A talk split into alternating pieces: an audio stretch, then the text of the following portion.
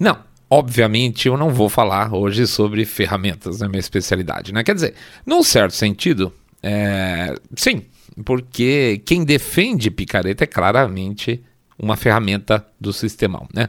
Mas eu fiquei especialmente impressionado com o nível de picaretagem descarada de duas histórias que aconteceram aí nos Estados Unidos agora entre essa semana e anterior.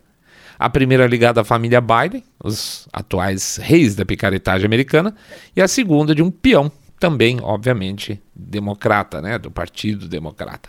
Veja, todo picaretão acaba sempre tendo o apoio de uma rede de picaretinhas. O picaretinha fareja a oportunidade aberta pelo picaretão e cola nele. É um processo meio de simbiose, onde um se beneficia do outro. Né? O picaretão tem a sua rede de sustentação, com os picaretinhas, onde ele consegue espalhar suas narrativas, onde ele usa essa rede para se blindar, ele usa para pisar, passar por cima quando ele quiser, tipo Simone Tebet, né?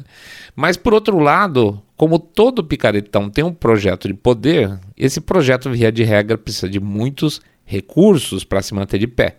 Os picaretinhas, então, como eu falei, farejam essas oportunidades e colam e se beneficiam dessa distribuição de poder e de riqueza. O picaretinha de hoje é o congressista democrata do Texas, Greg Casar. Guarde esse nome. Biden precisa desse tipo de picaretinha, como Greg Casar, para validar o seu discurso falso de preocupação social, para mostrar que ele está alinhado com a agenda progressista e o Casar precisa do guarda-chuva democrata capitaneado pela administração federal do Biden para se eleger e reeleger quantas vezes for. E claro, dentro da perspectiva local dele, lá no Texas, o Casar passa a ser o picaretão. E os seus asseclas, seus assessores, como eu vou mostrar mais para frente, é, gera a sua rede de é, picaretinhas locais, né? Então, são níveis de picaretagem. Olha que ecossistema bonito, né? Mas é isso. Os picaretas de hoje são a família Biden e Greg Casar. Daqui a pouco a gente volta.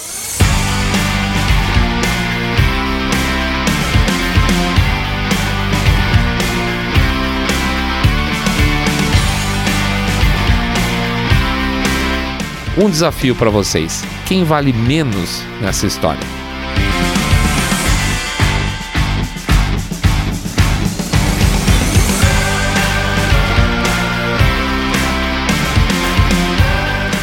Saindo da bolha.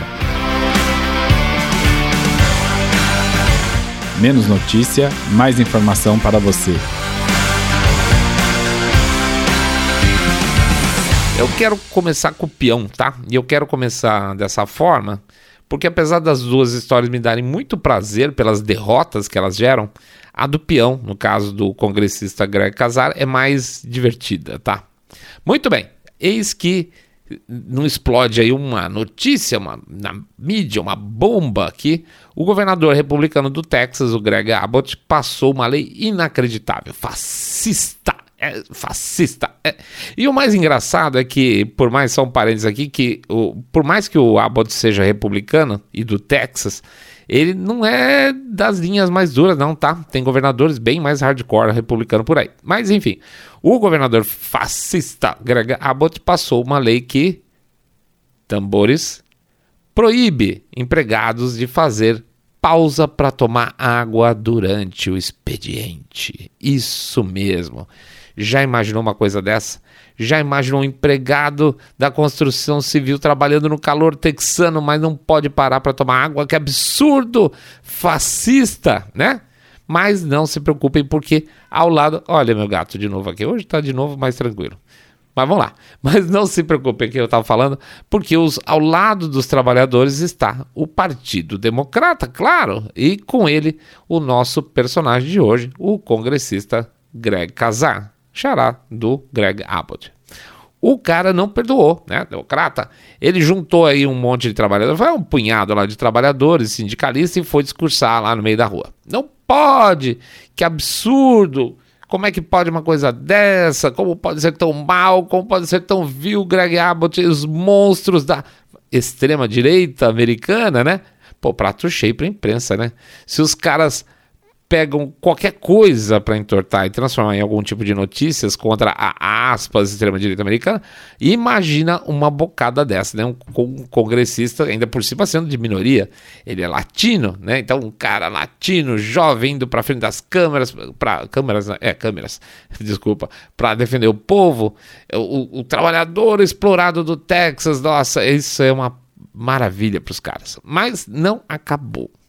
Farto então dessa história toda, esse absurdo do Greg Abbott, o Casar resolveu partir para radicalização, tá, gente? Ele, já que o povo do Texas não poderia tomar mais água, então ele mesmo, ele mesmo estaria ao lado do povo fazendo uma greve de fome. não toma mais líquido, não coma nada, para, pronto. Se meus eleitores passam sede, então eu também passo como forma de processo como forma de protesto, tá? Caramba, cara, que mancada dar um espaço para imprensa e para oposição dessas o Texas. Pô, que mancada, né? Pois é. O problema é que o que eu acabei de contar para vocês é a versão, como é que eu posso dizer, Globo News. Esta é a versão Globo News, tá? Agora vamos para a história real. O Texas está com um problemão nas suas grandes cidades e em algumas poucas pequenas também, que eles estão sendo governados cada vez mais por democratas. Cidade grande é lugar para democrata, né? Houston, por exemplo, já virou uma porcaria típica das grandes cidades governadas pela esquerda, aspas, progressista americana. Violência, por exemplo. Então, como a canhotada está entrando lá, vem junto um típico efeito colateral dessa história. O que, que é isso? Vamos bolar legislações sobre algo que já está legislado. A esquerda, os progressistas, entre aspas, adoram fazer esse tipo de coisa. Vamos mostrar que a gente é bonzinho e inventa um, umas coisas novas, né? Então, pois é, para evitar uma completa quizumba nas regulamentações direcionadas à questão de trabalho, o Congresso lá do Texas resolveu passar uma lei e passou, aliás, o Congresso, não o Greg Abbott. Vamos começar por aí. Não foi Greg Abbott, foi o parlamento local, tá?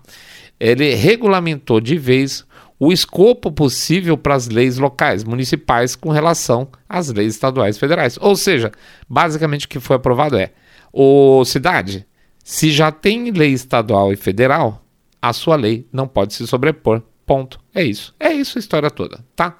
Mas se eu sair da bolha, e essa história da água, da, da sede? Pois é, é o caso do C. Se, por exemplo, uma cidade tentar passar uma lei que obrigue, por exemplo, o patrão de uma, uma empresa de construção civil a liberar seus trabalhadores, sei lá, oito vezes paradas, oito vezes por dia para tomar água, não pode, porque isso já está regulamentado. Portanto, não é que não pode, pode, mas já tem lei para isso e o que vale é a lei estadual. Só isso. A legislação aprovada nem menciona, nenhuma vez, gente, não menciona sequer a palavra água.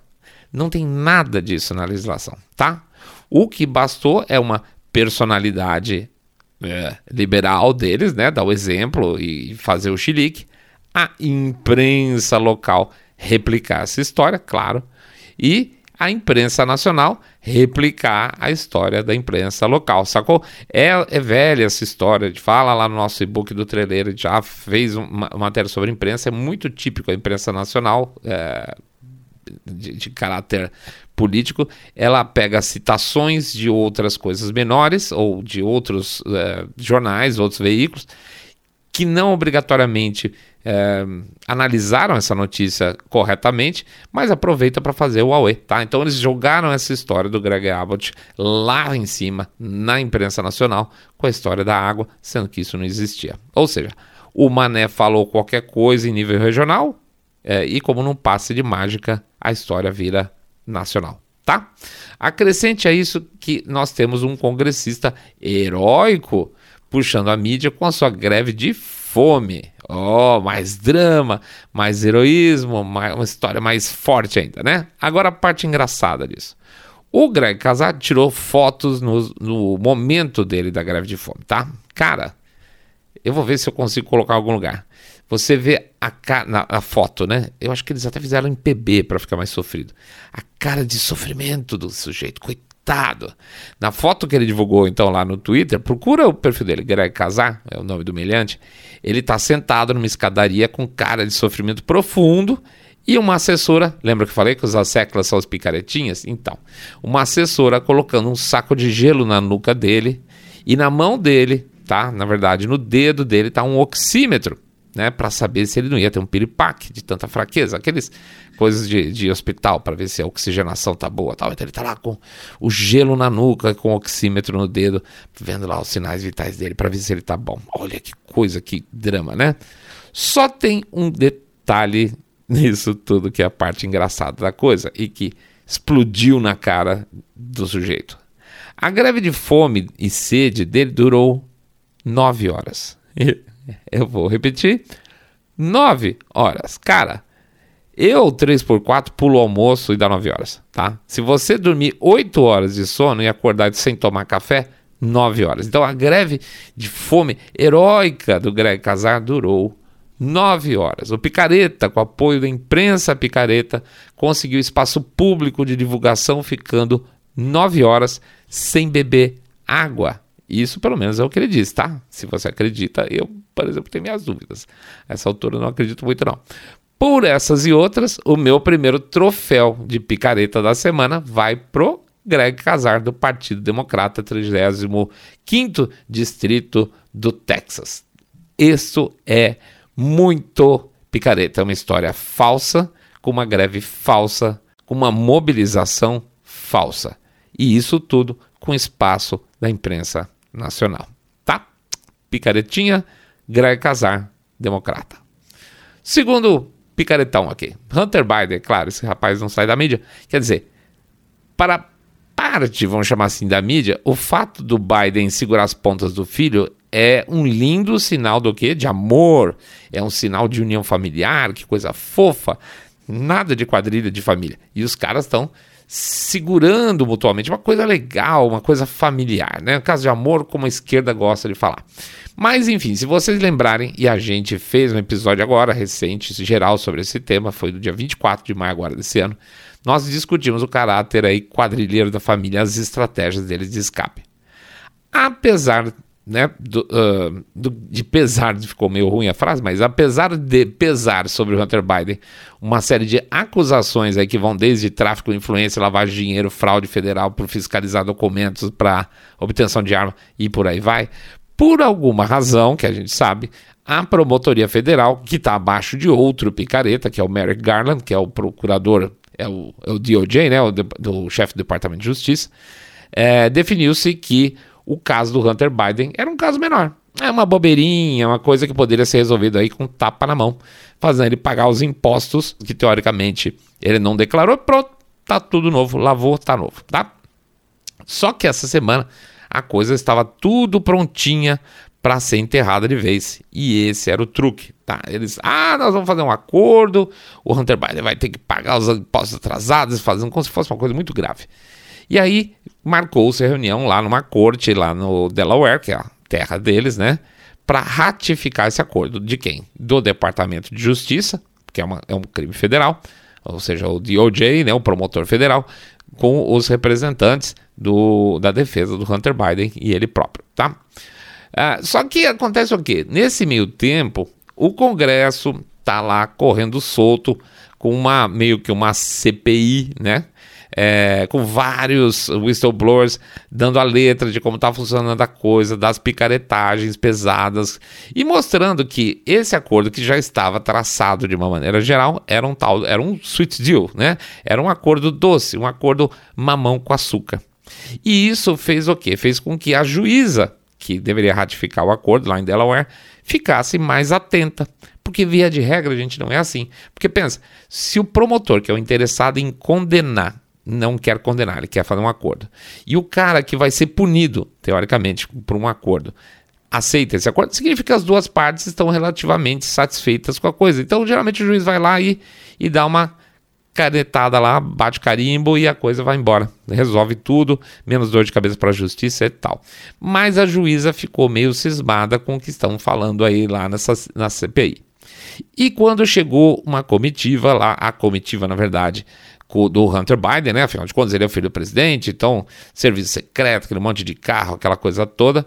É, a, a imprensa já começou a dar essa história do acordo aí como favas contadas. Ó, oh, tá chegando o Hunter Biden e tá, tá tudo mais ou menos certo, ele vai assinar o acordo e termina, que absurdo, ele não pagou os impostos aí, mas agora ele vai ser punido e tá tudo bem e acabou.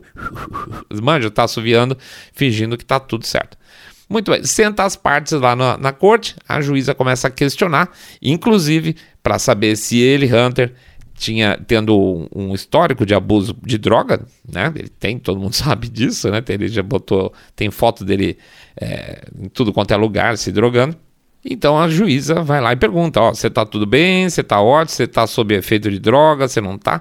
Porque ela tem que fazer isso, tá? É, sempre tem que fazer isso. Saber se o cara tá em depressão, se o cara tá com pensamento suicida, sei lá, qualquer coisa, para saber se aquilo que ele tá assinando como, como quem reconhece o próprio erro é, é, passível de ser aceito, né? Aliás, aquela história famosa aí do nosso uh, secretário de segurança do, do, Distrito Federal, lá, o Anderson Torres, que é, chegou a, a, dar, fazer depoimento na Polícia Federal e, tava, e falou que estava sob efeito de medicação, etc e tal, e passou em branco. Esse tipo de coisa, então, simplesmente não pode acontecer e a juíza fez o papel dela, né? Bom, Questionado isso, a juíza partiu para os advogados, lá, para o promotor para o advogado, levantou especialmente duas bolas aqui, né, entre outras coisas, que se não me engano são os parágrafos 14 e 15 do acordo, que eu não vou lembrar qual é qual. Uh, olha que coisa de louco, tá? É, de, segundo ela, né, que ela, ela conversa com, com o promotor e com o advogado, de acordo com o acordo, uma vez que as partes então assinassem, o Departamento de Justiça, ou seja, os homens do Merrick Garland, ou seja, os prepostos de Biden, em outras palavras, estariam dando imunidade total para Hunter Biden para todo e qualquer caso associado a esse. Qualquer coisa. Ucrânia, China, China, China Romênia, problemas que viessem a ter de imposto, que já tivessem levantados ou não, lavagem de dinheiro e até o caso do crime lá da, da arma, tá? Então, assim, assinou isso aqui, a promotoria está dizendo, ó, ele paga as multas aí da, dos impostos e qualquer outra coisa associada direta ou indiretamente, ele está limpo, né? Então, é, é o, ele pagaria uma multa por não recolher alguns impostos e tudo da vida próxima dele estaria limpo. Olha que chuchu, né? Mas a juíza questionou e questionou diretamente, falou: "Escuta, o promotor, é isso mesmo?" Né? E ele falou: "É isso mesmo, senhora, é isso aí." E ela pergunta: vocês têm algum caso semelhante no Departamento de Justiça? Algum acordo semelhante? Que eu nunca vi nada, algum precedente? E o próprio promotor teve que falar: não, senhora, a gente nunca fez isso antes. Não havia nenhum precedente para uma coisa absurda como essa, tá? Não tinha porque não faz sentido que tivesse. Aí ela continua e fala: Olha, nesse acordo aqui também, é incrível, está escrito que a corte de Delaware, eu, né, não pode cancelar esse acordo. Vocês estão estabelecendo entre vocês, é, a promotoria e a, a, o réu, o meu papel. O acordo diz que eu não posso é, rejeitar esse acordo. Com que direito? Eu tenho que ficar quieto e ratificar o acordo? É assim? Não. Eu não aceito isso aí. E mais ainda, tá, gente? Passando o acordo pelo por, como estava escrito, a promotoria se retiraria do caso para sempre, ou seja, se tivesse qualquer problema futuro criminal. Quem deveria ir atrás do Hunter Biden é a corte. Eles que deveriam ir atrás. Como assim? Quem processa é a promotoria, né? E eles estavam, de novo, falando que eles estavam lavando as mãos no caso dele. Qual que é a jogada aqui, então, que era, né? Por exemplo, e se o Trump ganha? Tá? Vamos dizer que entre o Trump na, daqui a um, dois anos. E se entra um, junto com o Trump um, um alguém do o Merrick Garland novo lá, um departamento de justiça novo, um cara responsável pela justiça lá. É claro que eles vão revisar essa porcaria desse acordo, né? Então, o que, que eles estavam fazendo? Eles estavam preparando o terreno futuro, não só inocentando o Hunter, Hunter Crime, ótimo, o Hunter Biden de crimes graves com penas menores, né? Estavam falando, olha, você fez 500 mil, mil coisas, mas eu vou te cobrar uma multinha. Como também lavando as mãos para futuros crimes e, além de tudo, impedindo que a Promotoria Federal no futuro pudesse rever o caso ou levantar qualquer outro caso contra o Hunter Biden que eles pudessem dizer, dizer que é, ah, mas está associado com esse crime inicial, então vocês não podem me processar mais. É essa que era a jogada. Preparar um terreno para uma defesa futura do Hunter Biden, tá? Mas quando a juíza falou ah, ah, ah, negativo, eu não assino, a casa caiu e do, as duas partes lá, a promotoria e os advogados do Hunter Biden, entraram num esquema falso, tá? Vamos chamar assim de falha de comunicação. Ai, eu não sabia que isso aqui estava no acordo. O outro, ai, mas, mas claro que estava, mas então se você não falar, se você não assinar, eu também não quero. Tá? Começaram a fingir que houve um grande problema de comunicação. Tá? Se não tiver isso, eu não assino. Só que não colou mesmo. E a, a promotoria teve que retirar o acordo. E isto é muito bom porque agora o processo vai correr e qualquer documentação, prova, material, qualquer coisa que se deseje pedir vai ter que ser fornecido. Isso, é claro, vai expor mais ainda o Joe Biden. E mais, só para uma cereja em cima do bolo, como agora o processo está correndo, ele está sendo indiciado de fato, entram as condições para que ele é, persista em liberdade para fazer o, aguardar o julgamento dele. E entre as várias condições, ele, o Hunter Biden vai ter que fazer exames de sangue para ver se está usando droga ou álcool durante esse período. Hum, que vai ser complicado, cara. Vai ser muito complicado. Isso é um padrão, tá? Tava lá os checkboxes das coisas de que ele tem que fazer, ele não pode sair do país sem autorização, aquela coisa toda, e vai ter que fazer exames de sangue periodicamente quando a corte definir, sem que eh, seja estabelecido previamente, tá? Então ele vai ter que ficar de olho, porque a qualquer momento alguém pode bater na porta dele e falar: me dá um sanguinho aí que eu quero ver se você deu uma outra craqueada, como você costuma fazer, tá? Lindo. Muito bem. Acontece que, como eu falei, tá rolando uma, vamos dizer, uma CPI sobre o caso, tá? E a CPI pediu que o Departamento de Justiça se explique sobre esse acordo. E isso pode levar também agora ao impeachment do Merrick Garland, do ministro da Justiça, Departamento de Justiça lá. Para vocês terem uma ideia, esse picareta é o cara que os republicanos conseguiram na época nos últimos meses do Obama, do governo dele, gongar ele para ser ministro da Suprema Corte deles. Escaparam de uma boa, tá? Olha que beleza ia ser.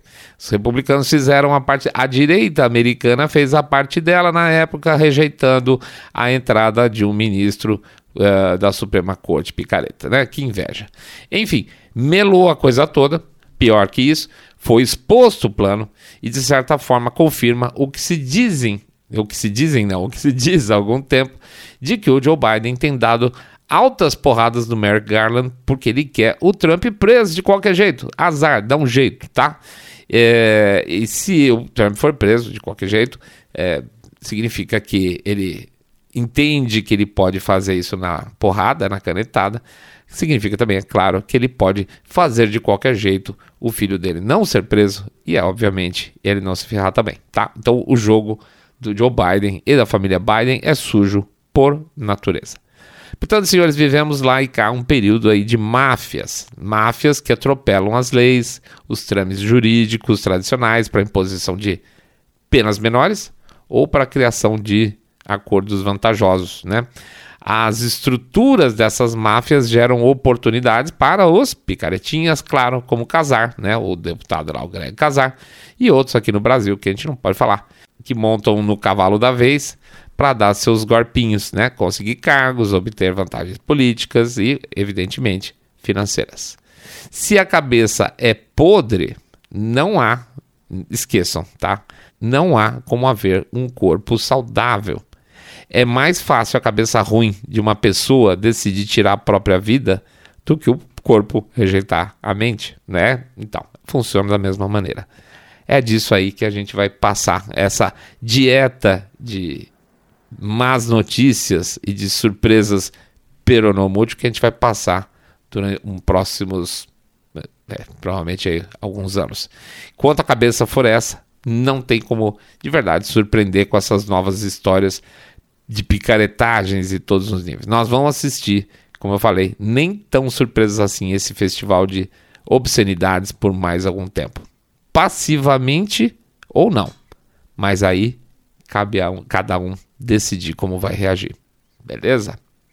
É isso aí, pessoal. A gente agradece a presença de todo mundo. Pede para entrar no nosso site www.saindabolha.com.br, clicar no nosso uh, no botãozinho lá follow ou seguir a gente no Spotify, Podcast Addict, Google Podcast, Apple Podcast ou seguir também a gente no YouTube e no Rumble, tá? Fica lá, clica no sininho para seguir a gente, faz um comentário ou também, e, ou também faça lá o, o, cliquezinho no like lá, no joinha. O que mais? Pede também para fazer o share desse episódio e fazer o famoso boca a boca sarado, onde vocês contam para os seus amigos que se vocês estão seguindo um podcast cabeça direita limpinho supimpa que detesta, abomina o politicamente correto. Pede também, por favor, para vocês considerarem de coração uma doação lá no nosso Pix, tá? Pode ser 1, 2, 5, 10, 10 milhões de reais pingado não é seco, ou um real por episódio, que também ajuda pra caramba. O código do Pix fica lá nas postagens e o QR Code fica na, nos, nos dois canais de vídeo, tá? No Rumble e no YouTube. A gente deixa durante o, o episódio todo. Que mais? Temos também a nossa parceria lá com o ExpressVPN a gente pede para dar uma passada lá. Se vocês estão considerando a compra de serviços é, de VPN para tirar o zoião gordo do estado daquilo que vocês estão fazendo com a sua internet ou para acessar conteúdos que normalmente vocês não podem acessar porque é fora do país, que tem restrição de algum tipo, considere então a aquisição de um plano aí de VPN. Não é caro, é importante e é mais segurança, tá? A gente recomenda e tem parceria, obviamente a gente ganha alguma coisa, tem o nosso jabá aqui, a ExpressVPN, tá? Então vocês entram no link lá, express. Perdão, expressvpn.com barra saindo da bolha, expressvpn.com barra saindo da bolha. E aí vocês contratando um plano, a gente ganha um dinheirinho também, tá bom? É isso aí. Vamos para frente, semana tá acabando. Dois programas essa semana, eu tô até emocionado. Vamos conseguir mais, se Deus quiser. Vamos botar ordem nessa casa aqui e voltar ao ritmo que a gente gosta. Grande abraço para todo mundo, saudade de todos, fiquem todos muito, muito mais super, super bem.